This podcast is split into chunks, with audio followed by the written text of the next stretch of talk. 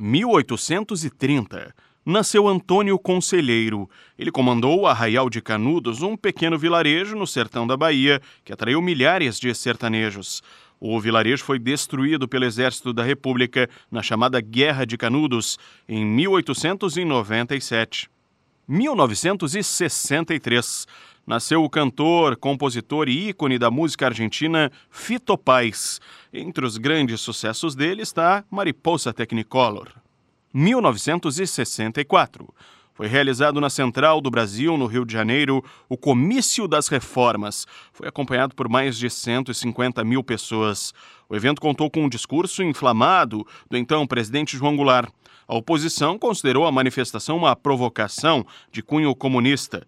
O comício contribuiu para a queda de João Goulart alguns dias depois. 1966 nasceu o cantor pernambucano Chico Sainz. Nos anos 90, alcançou grande sucesso no comando da banda Nação Zumbi. 1977, o programa de humor Os Trapalhões estreou na Rede Globo. O quarteto Didi, Dedé, Mussum e Zacarias ficou no ar por 30 anos, marcando gerações. 2013. O Massa Branca! O Massa Branca!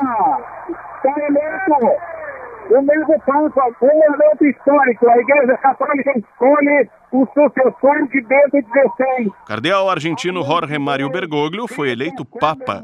Bergoglio escolheu o nome de Francisco. 2014. Morreu aos 81 anos o ator Paulo Goulart. Era casado com a também atriz Nissete Bruno. Paulo Goulart era pai de Beth Goulart, Bárbara Bruno e Paulo Goulart Filho. 2019. Massacre em uma escola deixou ao menos 10 mortos e 17 feridos em Suzano, no interior de São Paulo. 2022. Morreu o ator norte-americano William Hurt.